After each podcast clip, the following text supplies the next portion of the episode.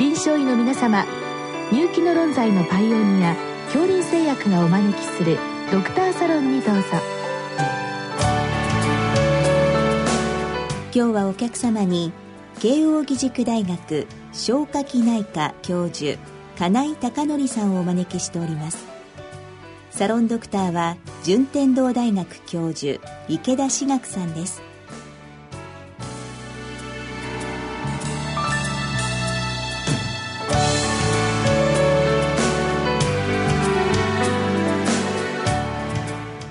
金井先生よろしくお願いいたします。よろしくお願いいたします。えっ、ー、と、本日は皮膚と腸の炎症の相関性についてというお話なんですけれども、先生はあの、以前から皮膚と腸の、まあ、炎症の研究をされていると伺ったんですけど、どのような研究をされていたのでしょうか？はい。あの、私は専門が消化器内科、特に炎症成長疾患という領域で仕事をしているんですけれども、あの、炎症成長疾患というのは不思議なことに腸の、まあ、病気なんですけど、時として腸の外、まあ、これを腸管外病変というんですけども、えー、例えば皮膚とか肝臓に炎症を引き起こしたりするという、まあ、腸管外病変というのを起こして、まあ、皮膚科の先生や肝臓の先生にお世話になることがあるんですけれども、なんで潰瘍性大腸炎の患者さんやクローン病の患者さんで、えー、例えば感染といった、あるいは、えー、皮膚炎といったような、この皮膚の病気が合併するのかなっていうことが不思議でならなくて、まあ、ある時、その関係をまあ、動物モデルを使って、まあ、解明したいなというのがきっかけでございます。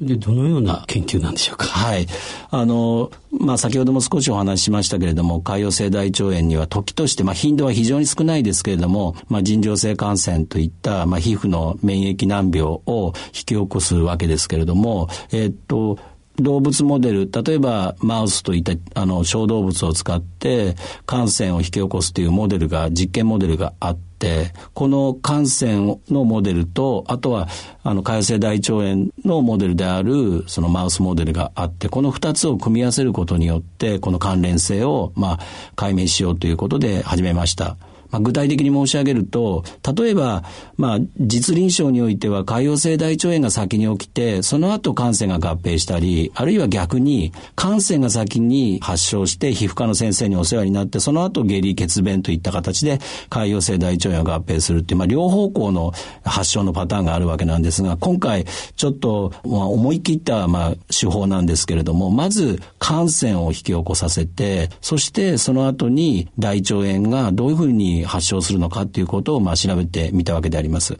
まあ実際にイミクモドという特殊な化学物質を皮膚に塗布することによって感染用の皮膚炎を引き起こすことができます。で、これを慢性の皮膚炎を引き起こすために何回かこのお薬を塗布したわけなんですけれども、えー、塗布してまあ皮膚に炎症ができて、そして慢性期を通り越してまあ治癒して、まあマウスのモデルだと治るモデルなんですけれども、皮膚炎がしっかり治って、もうあたかも普通のマウスに戻った状況で、えー、潰瘍性大腸炎のモデルを、えー、やったところ、驚いたことに、以前、あの、感染モデルのイミキモードというものを塗布していたマウスで、大腸炎が非常に悪く悪化するっていうことを、まあ、見つけたわけであります。で、実はその中に腸内細菌が、え、乱れていたということが分かったわけであります。これは何も大腸炎を引き起こした後の腸内細菌が乱れていたというわけではなくて、感染を引き起こすモデルを行って、そして随分経って治った状況の腸の中の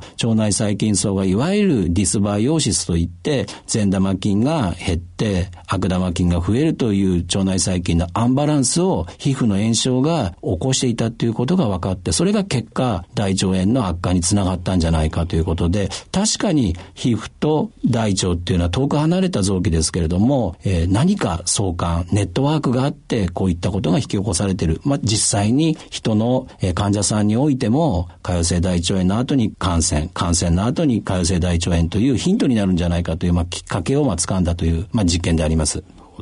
その、例えばこのモデルで感染が起きて、そして、まあ、腸の細菌層が変わってくるということなんですけど、どういったそのメカニズムを考えていらっしゃるでしょうか、はい、あの、まあ、遠く離れた皮膚からなんで大腸という臓器に影響を起こすのか、すごく興味があるところなんですけど、例えば、え感染を起こした時に、皮膚の、えー、組織の中で炎症が起きて、炎症の細胞、まあ、免疫の細胞だと思うんですけれども、免疫の細胞が出すサイトカインとか、あるいはその炎症の場で起きた代謝物とか、そういったものが血流に乗って大腸に影響したんじゃないかということも考えたんですけど、これもどうも否定的だったということが分かりました。で、あともう一つ僕ら考えたのは、まあ、ちょっと突拍子もない考えですけれども、皮膚って、あの、末梢神経という、まあ、神経がいっぱいこう分布していて、例えば針を刺したら痛いって感じるのも、まあ、神経の作用で脳にシグナルを送るということで、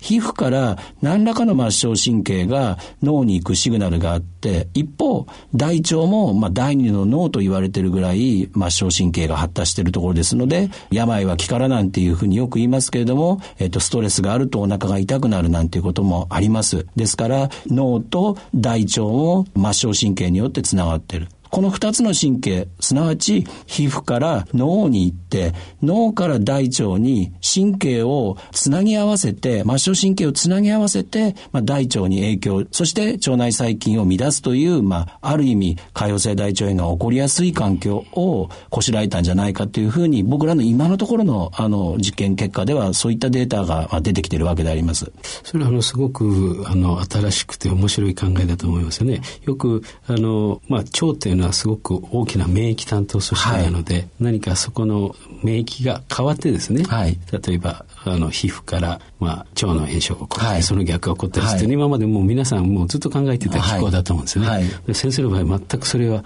違っていて、こう神経で、まあ、クロストークしているような、そんなイメージですね。あの最近あの neuroimmunology っていう概念がすごく注目されています。すなわち免疫と神経っていうのも実はすごくクロストークがて、例えば皮膚とか、あるいは大腸でも言われてます、小腸でも言われてますけれども、末梢神経の一番先っぽのところで免疫細胞と非常に密接に、まあ、状況証拠ですけれども、免疫組織科学なんかをやりますと、くっついて、まあ、極在してるっていうようなことも分かってきています。ですから、神経から免疫細胞に何かシグナルを送ったり、逆に局所、えー、皮膚や大腸にいる、まあ、マクロファージとか、あるいは樹状細胞といったこういった自然免疫系の、えー、細胞、免疫の細胞が神経に何かシグナルを送ってるなんてことも分かってまいりましたので、多分皮膚から脳に行って、脳から末梢神経の遠心路っていうんですけれども、遠心路を伝わって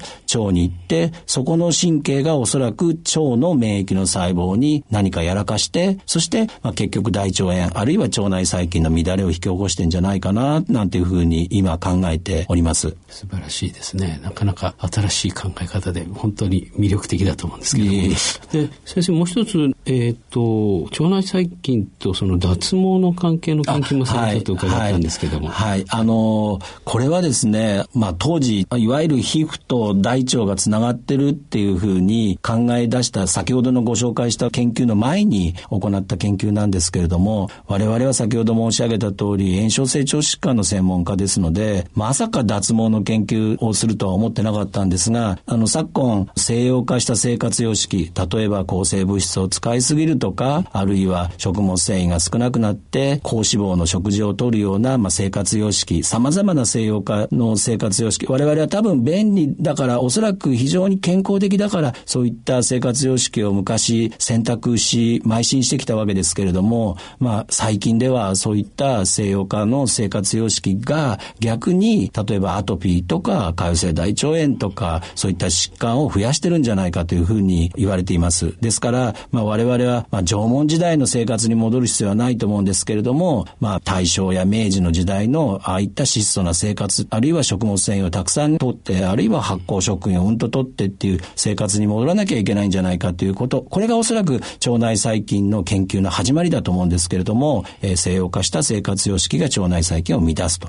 こういうことが言われています。そんな中で我々ちょっと乱暴なマウスの研究ですけれども、まあ、毎日抗生物質を飲ませる、ある特殊な抗生物質を飲ませて、そしてあるビタミン、私たちの場合はビオチンというもの、ビタミン B7 と言われている、まあ、ビオチンというビタミンに注目したんですけれども、ビオチンを全く入っていない食事を毎日食べさせるという、まあ、究極の西洋化というか、抗生物質漬けで、かつ変色ですね、いわゆる変色という食事をさせた場合に、あの、2ヶ月ぐらいすると驚いたことにですね、大学院生が、なんか先生、腸炎は起きないんですけど、あの、皮膚の毛が抜けてきてるんですって言って、お前まさかそんなことはないだろうって言って、で、あの、もうびっくりしたんですけれども、まあ、全個体みんな脱毛になったっていうのがまずびっくりなんですね。全部ですか、えー、で、まあ、とにかくこういうびっくりしたことが起きた時には、鵜呑みにして社会に報告すると、まあ、散々な目に遭うこともありますので、まあ、何回もですね、実験を繰り返して、同じ生活様式の抗生物質を使って、かつ、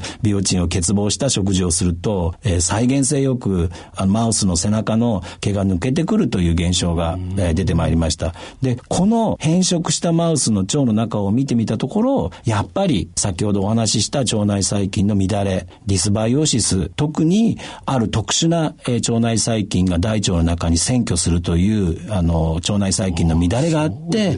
これがおそらくビオチン欠乏という、えー、食事と相まって、まあ、脱毛を引き起こしてるんじゃないかな、なんていうふうな仕事を、まあ、以前させていただいたっていうのは、もう最初の皮膚と腸、腸内細菌との関係に、まあ、触れ合った。まあ、あの時は僕ら皮膚科の先生方と非常にこう、共同研究がうまくいって、なんとか、まあ、仕事を、まあ、完成させたことができたっていうのが、まあ、最初の仕事、脱毛の仕事です。なるほど。その仕事から発展的に、まあ、感染モデルの仕事に、ね、そうですね。今度は逆に皮膚から腸ということで、あの、二段目は逆をやってみようということで、あの、最初にご紹介した感染モデルから、えー、大腸炎が引き起こしやすくなるんだっていうお話が続いたわけです。そして、 neuroimmunology ということで、はい、いろんな臓器をネットワークで結んでいく、ね、そうですね。あの、皮膚と腸というのが、まあ、遠く離れてるっていうふうに先ほどお話ししましたけど、ちょっと一つ、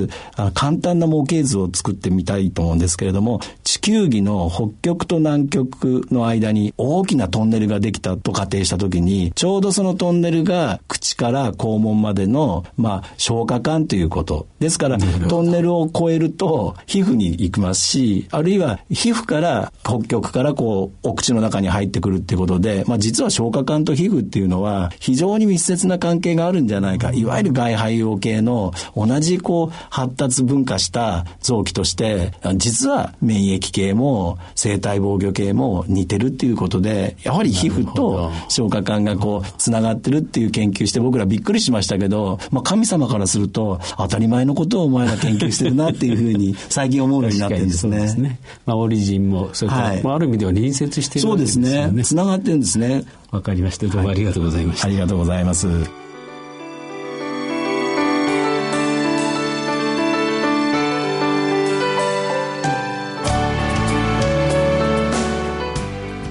お客様は慶應義塾大学消化器内科教授金井孝則さん。サロンドクターは順天堂大学教授池田志学さんでした。それではこれで恐竜製薬がお招きしましたドクターサロンを終わります。